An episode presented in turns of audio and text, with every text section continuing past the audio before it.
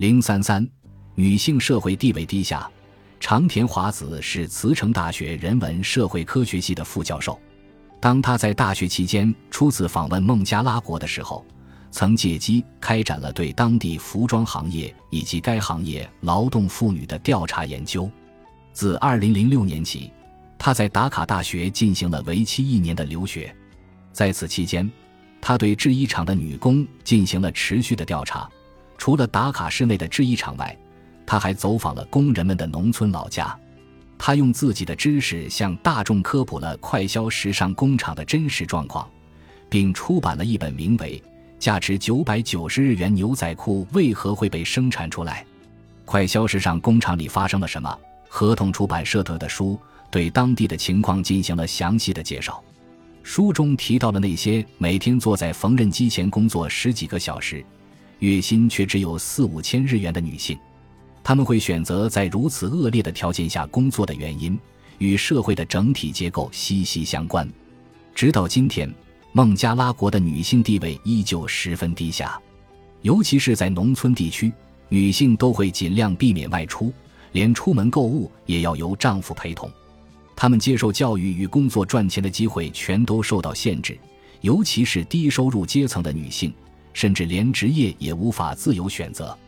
在二十世纪八十年代制衣厂在孟加拉国大规模出现之前，从农村地区来到首都打卡的低收入阶层女性别无选择，只能去有钱人家从事保姆工作。在封闭的空间里，她们饱受欺凌，被迫整日工作，丝毫没有自由时间。对于这样的女性来说，能到制衣厂工作，的确不失为一种赚取金钱和获得自由的方式。长田副教授表示，制衣厂在帮助女性大规模进入社会方面功不可没。然而，工厂同样存在工作时间过长、劳动环境恶劣等问题，有时还会出现性骚扰和暴力事件。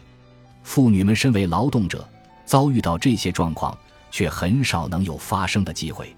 在制衣厂工作的女性当中，单身母亲为数不少。但即使忽略单身母亲这一身份，在首都打卡的制衣厂工作的妇女们，依然很难拥有一个能让自己放心安置孩子的地方。有人把孩子关在狭小的住处，也有人把孩子交给自己在农村的父母照顾，一年只能见一次面。即使在拉纳广场事故发生后，这些妇女的处境仍未得到明显改善。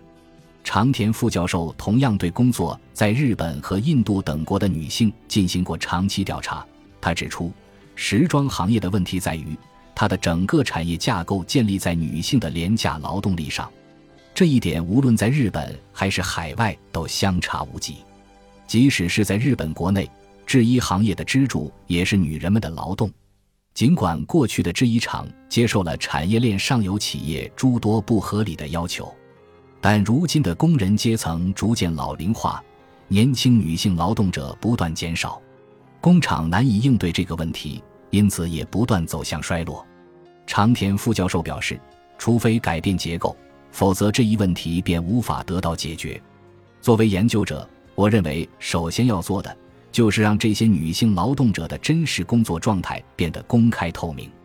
孟加拉国的情况与描述大正时代在纺纱厂恶劣劳动环境下工作的妇女遭遇的《女工哀史》中的内容极为相似。